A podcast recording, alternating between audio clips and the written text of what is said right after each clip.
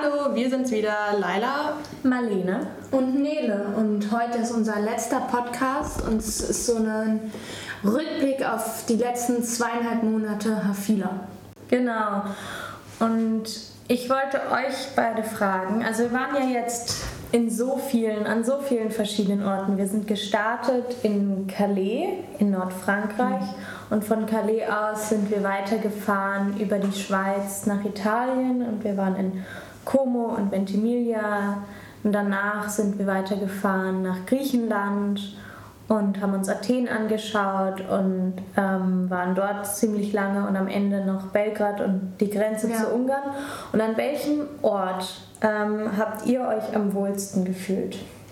Und also, warum habt ihr euch da am wohlsten gefühlt? Also ich weiß nicht, aber eigentlich für mich war es Athen. Also dadurch, dass wir in Athen lange waren, also vier Wochen insgesamt, ja fünf Wochen und dreieinhalb Wochen unterrichtet haben und so einen richtigen Alltag hatten und uns richtig so auch mit den Leuten zum ersten Mal auseinandergesetzt haben und es war einfach, ich habe mich so in der Zeit richtig zu Hause gefühlt in Athen. Ja, es war irgendwie alles rundum hat es irgendwie gepasst. Es war so das, was man sich vorgestellt hatte von Anfang an, irgendwie so es war so unser Ding mit dem Deutschunterricht genau. und wir haben so tolle Menschen kennengelernt und ja. das ist so das, was ein, was man auch so mitnimmt, finde ich. Also so davor hat man viel gesehen und es hat Eindrücke hinterlassen, aber so das war das erste Mal, dass wir wirklich so ja, ich weiß nicht, die Begegnung gemacht haben. Menschliche Kontakte, die einen irgendwie, die man halt nicht so die, vergisst. Und, viel mehr geben als so ein,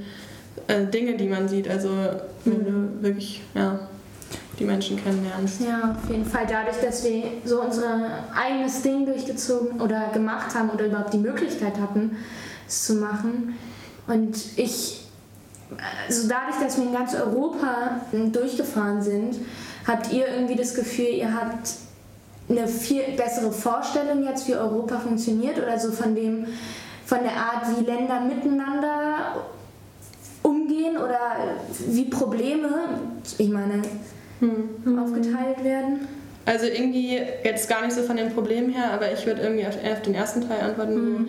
dass man so wie Europa von uns oder wie Europa aussieht, so finde ich, dass schon so der Balkan am eindrücklichsten gezeigt hat, wie viel man von Europa eigentlich noch nicht kennt hm. und ja. dass diese Länder auch dazugehören und ich meine, wir wussten nicht mal, ob Serbien jetzt EU ist oder nicht. Ja. Und plötzlich war die Zeitumstellung, also war die Zeitzone wieder die gleiche. Und so. Irgendwie glaubt man, finde ich, ja. Darf ich Ja, ja, klar. Irgendwie glaubt man immer, Europa ist so ein erweitertes Deutschland und so Standards, die in Deutschland gelten, die gelten in Europa, weil Europa ist so sicher und Europa ist so, mhm. wenn man alles um außerhalb von Europa sieht, denkt man, oh Gott, ich bin so froh, dass ich mhm. irgendwie an so einem ja, sicheren stimmt. Fleck wohne und dann merkt man das aber irgendwie auch innerhalb Europas und man muss gar nicht weit fahren, auch schon in Nordfrankreich ist es einfach so, so was anderes und es gibt so viele Menschen, die auch einfach nicht in, also nicht so ein Selbstverständnis haben und ja. Ein Selbstverständnis für was jetzt? Für mich so das Selbstverständnis, ähm, dass Europa sicher ist und dass ich dahin kann, ja. wo ich hin will. Mhm. Und zu jedem Zeitpunkt, wenn ich will, ich kann zu meiner Familie zurück, ähm, ich kann an der Grenze oder in einer Polizeikontrolle wie heute ähm, einfach meinen Ausweis zeigen und ähm, damit ist die Sache gegessen und ähm, ja, ich weiß nicht, ob das deine Frage beantwortet hat, nicht wirklich. doch, doch. Aber ich finde auch noch bei der, bei der zweiten Sache, also von hm. einer Frage mit der Problem, also wie Europa sozusagen. Mit einem geteilten Problem oder mit einer, ja, also mit einer gemeinsamen so, Auf, Aufgabe eigentlich. Ja. Und ich finde, da stimmt so das, was du gesagt hast, dass man dachte immer so, irgendwie Europa ist, in Europa ist auch überall alles gleich und die gleichen mhm, Standards und man merkt einfach gerade bei dieser Thematik, dass es so weit auseinander geht, so ja. auch schon allein von den Zielländern, wo die Flüchtlinge hinwollen und so, dann überlegt man, warum wollen sie dorthin und dann sieht man direkt, ja, klar, ich würde als Flüchtling auch nicht ähm, nach Belgrad oder so, wo es einfach so eine Scheißsituation ist, ja, ich finde, also dadurch, dass wir rumgefahren sind, haben wir irgendwie gelernt oder haben wir uns genau angucken können, wie jedes Land eigentlich mit dieser Flüchtlingsthematik umgeht. Und ich finde, da sind die Sachen so auseinander ähm, gedriftet und irgendwie ähm, zu der Frage oder so, warum, warum wollen eigentlich alle Flüchtlinge nach Deutschland? Und irgendwie, das konnte ich davor nie so richtig beantworten. Und jetzt ja. habe ich so eine Antwort parat, so, weil ähm, wir haben das zum Beispiel auch die Leute ja in Athen gefragt und sie meinten so, Sie bekommen da einfach keine staatliche Unterstützung. Und wenn man sich vorstellt, die geben ihr ganzes Vermögen für die Flucht aus, so,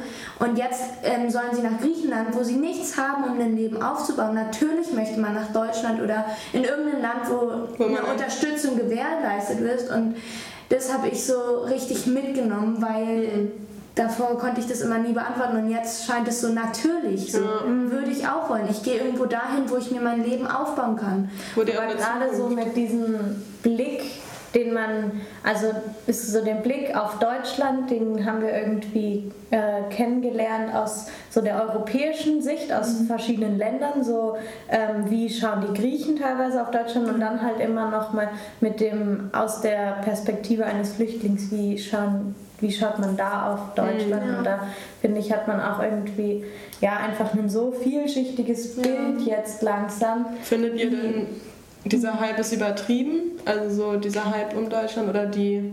Ja, ich finde ihn irgendwie gefährlich, weil ich glaube, dass so viele ähm, Hoffnungen sich gemacht werden, so viele Leute harren in Griechenland aus und ähm, ach, klammern sich an so eine Hoffnung, mhm. die irgendwie ihnen wahrscheinlich auch ähm, hilft, jeden Tag aufs Neue irgendwie so anzutreiben und sozusagen, das dieses Leben, was ich hier in Griechenland führe, ist noch nicht das, ja. was es jetzt für den Rest ja.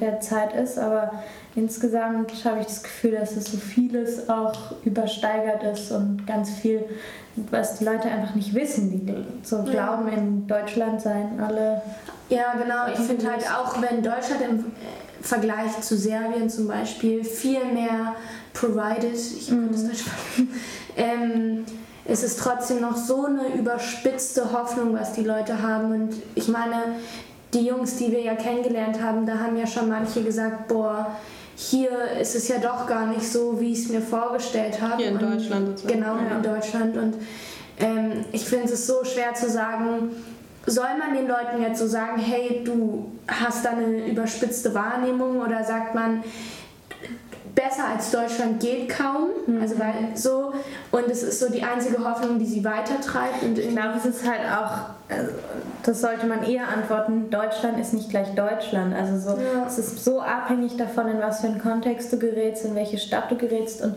das hat man auch in Griechenland bemerkt oder eigentlich ist es in jedem Land so, dass wir jetzt einen Eindruck mhm. von so einer gewissen äh, einem gewissen Kreis haben. Also in Athen waren wir ja auch hauptsächlich in diesem ähm, linksorientierten und aktivistischen Viertel mhm. und dort geht es den Leuten komplett anders als ja. auf irgendeinem Kaff, wo dann ein großes Camp ist, was Oder komplett abgeschottet auf den Inseln. ist. Ja. Auf den Inseln, genau. Was komplett ähm, ohne jegliche Anbindung zu griechischem mhm. Leben, zu Krankenhäusern, Schulen und überhaupt allem ist. Mhm. Seid ihr eigentlich froh, dass wir die Route so gemacht haben? Äh, Frankreich, Italien, Athen, also so.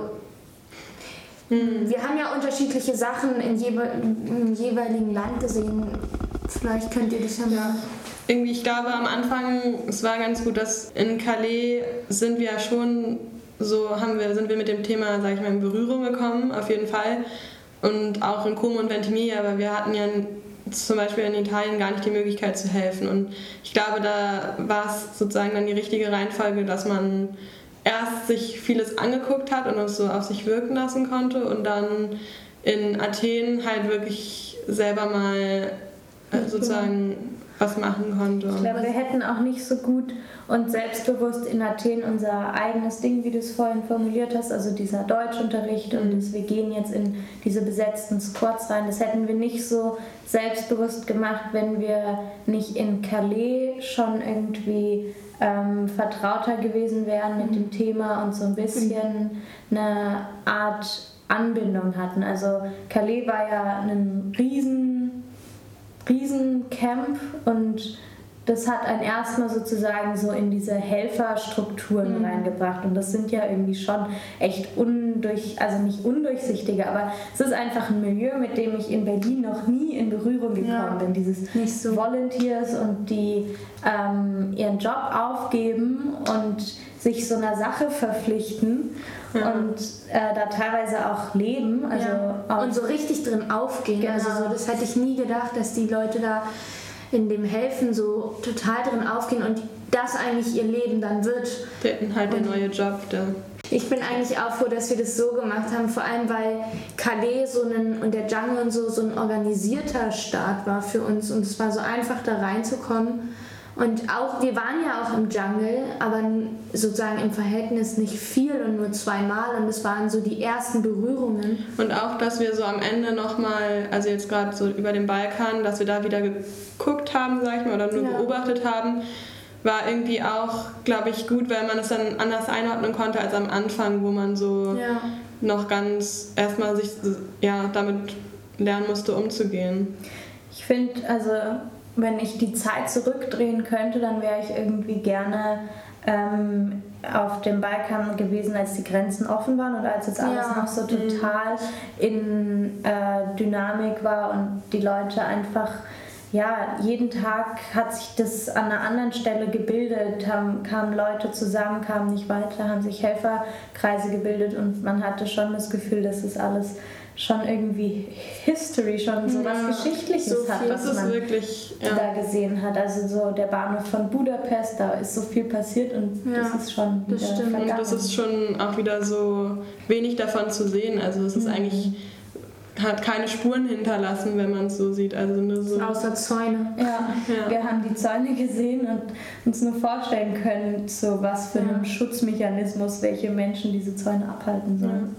Ja. Und nochmal eine andere Sache. Also wir waren ja schon mal so an dem Punkt, dass wir drei, also da waren wir ein bisschen fertig, weil wir drei irgendwie plötzlich so das Gefühl hatten, so wir können eh nichts verändern, wir sind so klein mhm. und eigentlich haben wir keine Auswirkung oder die, die Sachen, die wir machen, haben eigentlich keine Auswirkung darauf, was wir... An der Gesamtlage. Gesamtlage. Und mhm. findet ihr das sozusagen im Nachhinein immer noch so, dass wir nichts verändert haben? Oder würdet ihr sagen, wir haben irgendwie. Ich, also ich glaube, an der Gesamtlage haben wir nichts Großes verändert. Ich glaube, das geht nicht. Wenn es ginge, dann wäre dann wäre es sozusagen gar kein Problem mehr oder dann gäbe es die Situation nicht mehr. Aber also ich meine jetzt auch gar nicht nur ja, speziell in der nee, Gesamtlage, sondern genau. generell, also in ähm, Gesamt. Generell, also so in der Hinsicht, was helfen, glaube ich, bedeutet hat sich so meine Einstellung total dazu geändert. Also so als wir auch, wenn wir das Video von uns angucken und als wir hingefahren, also als wir losgefahren sind, dachten wir so, wir könnten in jedem Land, in jedem Lager einfach mit anpacken mhm. und so helfen. Und ähm, wir haben halt, oder ich habe gelernt, dass Helfen so vielschichtig sein kann. Und zum einen ist Helfen, Spenden zu sortieren und mhm. irgendwie, und zum anderen ist Helfen einfach ähm, Zuhören, zuhören, im Austausch zu stehen ja. und Informationen weiterzugeben, so wie man sie irgendwie. Ja. Und auch für Menschen da zu sein, glaube ich. Ja. Also viele Menschen, die, die jetzt gerade auf der Flucht sind und wir haben so viele Leute kennengelernt, die gerade alleine sind und schon so lange alleine sind. Und denen hat es, glaube ich, schon geholfen, dass, dass mal jemand da war für sie oder dass mal mit echtem Interesse zugehört wurde und sie nicht das Gefühl hatten, so sie sind der Abscham und eh keiner will sie irgendwie ja, in dem Land. Oder es geht nicht nur so darum, jetzt ein Interview zu führen für einen großen Artikel, sondern genau. einfach mal sowas Zwischenmenschliches und. Hm. Und das ist irgendwie dann so verrückt, wenn man dann aus Athen, wo wir halt solche Erfahrungen hatten, wenn man dann Athen so verlässt. Und mhm. jetzt sind wir schon wieder hunderte Kilometer von Athen entfernt und werden, wenn wir dann zu Hause sind, noch weiter entfernt sein, weil man irgendwie dann wieder seine eigenen Probleme und seinen Alltag hat. Und das ist irgendwie so also so deine Frage zielt ja so ein bisschen auf die Nachhaltigkeit ab. Ja. Oder einerseits, was haben wir in dem Moment verändert? Und ich glaube, in dem mhm. Moment haben wir total viel verändert. Aber man muss irgendwie noch so diese Begegnungen so, keine Ahnung. Ich glaube, es ist auch einfach noch viel zu wenig Zeit verstrichen, um Also für, für mich ist es einfach so schwer, die Begegnungen einzuordnen. Also so mir fällt es noch so schwer zu sagen, was war das denn jetzt für eine Begegnung und was macht die jetzt mit mir oder was bedeutet die und wird es eine Freundschaft oder kann man halt irgendwie echt über diese Grenzen hinweg? Also so viele Leute und halt auch Gleichaltrige hat man in Athen kennengelernt, wo man am liebsten gesagt hätte so wir sehen uns in einem Jahr wieder, ja, wenn du in Deutschland bist. Ähm, so wie man halt Leute auf Reisen kennenlernt, wo man sagt, man bleibt in Kontakt und irgendwann sieht man sich irgendwo auf der Welt wieder. Aber das ist der mega Unterschied, dass die einfach in Griechenland feststecken. Mhm. Und, wir fahren nach Hause und sind so. Ja. Und das ist auch irgendwie eine Sache, finde ich, die wir so richtig mal am eigenen Leib gespürt haben ähm, was wir alles haben. Mhm. So, und so oft waren wir in der Bredouille so, oh Gott, wir haben so viel, was, was soll das, wie ungerecht ist diese und Hilflosigkeit. Da, und dabei ging es eigentlich meistens nicht um jetzt, wir haben ein Auto und so, das war mhm. das eine, so das Materielle, was man hat, aber vor allem so, was haben wir für ein Privileg, dass wir über diese Grenze dürfen, dass wir eine Familie, eine Familie haben. die auf uns wartet, dass wir in Sicherheit leben dürfen in Deutschland und das kannst du auch niemandem wirklich geben. Also das ist so. Wir, wir haben ja echt oft so abends oder nach dem Unterricht so ja halt einfach voll die erhitzten Gemüter gehabt und so sind gar nicht mehr klargekommen, was, was da für ein Ungleichgewicht ist. Mhm. Und ich wollte euch fragen, so, man kommt ja dann trotzdem wieder in eine andere Stimmung. Also man kann ja, ja trotzdem, wir sind ja nicht dann permanent in so diesen Gedanken gefangen, aber habt ihr irgendwie so einen inneren Abschluss mit sowas gefunden? Oder so gibt es irgendwie für euch eine Art, keine Ahnung, also, Erkenntnis, wie man sowas mh. hinter sich lässt, wie man das akzeptieren kann? Also ich glaube, so wirklich hinter sich lassen, verstehen und akzeptieren kann man nicht. Ähm, ich glaube, was mir geholfen hat, war so diese, dass man sich sagt, wenn du jetzt deine Familie auch nicht mehr sehen würdest oder wenn es dir jetzt schlechter ging, dann würde es den Menschen auch nicht helfen. So. Mhm. Das ist nicht der Weg irgendwie. Ein Weg damit umzugehen ist vielleicht einfach sicher zu gehen oder so sich bewusst zu werden, wie viel man hat und wie viele Möglichkeiten man hat. Und das wertzuschätzen einfach. Das ja. wertzuschätzen und gerade so, ja, Entschuldigung. Nee, nee, sag Gerade so jetzt, wo Weihnachten wiederkommt, das ist auch so es war ja eh schon die ganze Zeit, das ist so, wenn man wiederkommt und man weiß, so man feiert Weihnachten und es ist wieder der ganze Überfluss und man das ist dann nochmal so eine krasse Gegenüberstellung, finde ja. ich. Und also ich glaube, ich, ich habe das in dem Moment oder sozusagen in der Zeit, wo wir in Athen waren und ich auch immer wieder dieses Gefühl hatte, so Mann, was, wie ungerecht ist das hier alles, habe ich einfach versucht, mir zu sagen, also wie du meintest, so, mhm. es hilft nichts, wenn wir jetzt down sind und einfach nur für die Menschen versuchen da zu sein und an der Stelle, du bist gerade da und du kannst denen gerade Trost spenden und deren Familien können es vielleicht gerade nicht und dann ja.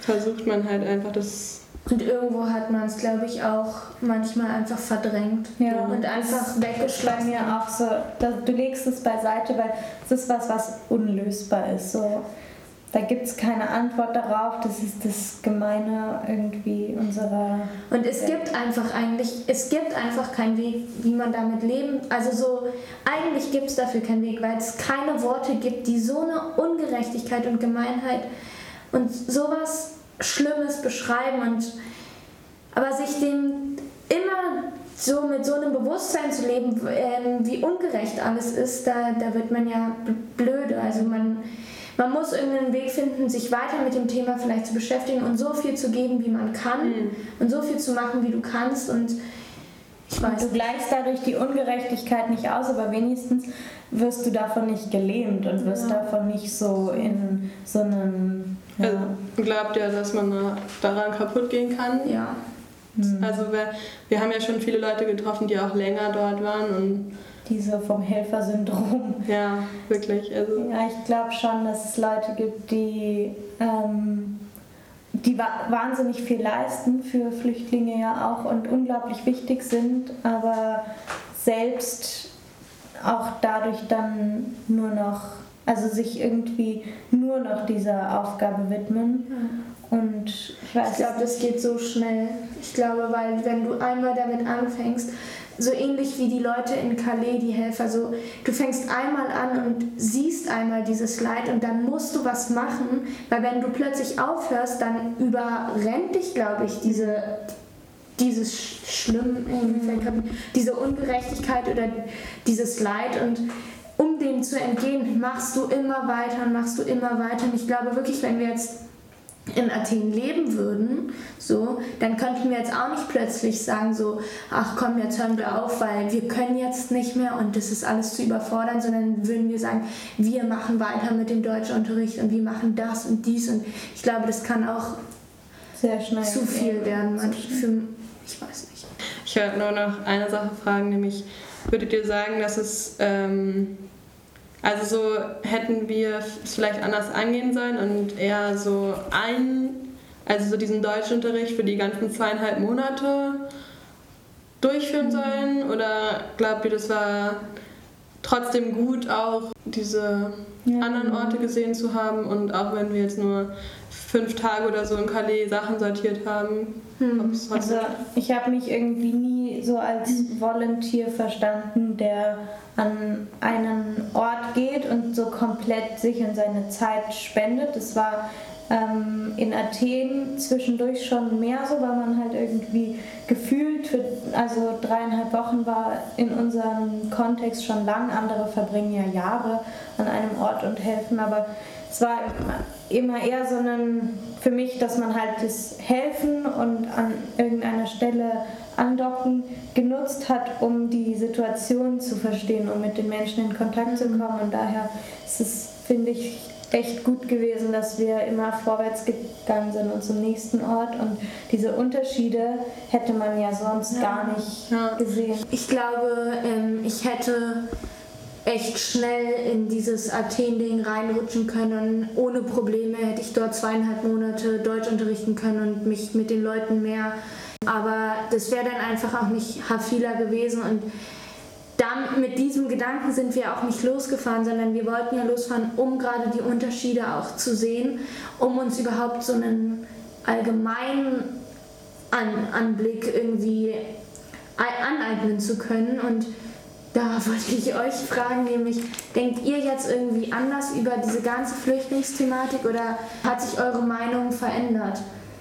Also meine Meinung hat sich nicht verändert, weil wir, oder ich rede jetzt mal in der Ich-Form, ähm, ich war ja schon vorher nicht unberührt von der Flüchtlingsthematik. Und ich hatte schon eine Art von Meinung, auch wenn ich die gar nicht so ausdrücken kann, weil man hat immer das Gefühl, wenn es um Flüchtlinge geht, dann reduzieren viele Leute das so, als ob es nur einen Pro und einen Contra gibt und nichts dazwischen. Und das stimmt ja gar nicht. Also es gibt so immer diesen, ähm, wenn du dich irgendwie zwingst, so rational zu sein und irgendwie auf irgendwelche politischen Aspekte einzugehen oder du denkst halt an die Menschen und Ja. die Schicksale und das hat sich halt total verändert, dass du einfach noch mehr Leute kennst, die nicht wie die Jungs, die wir aus dem Projekt Mockabit kennen, die schon in Berlin sind und Mhm. irgendwie an einem Ort ein neues Zuhause aufbauen können, sondern wir kennen einfach Leute, die sich immer noch in diesem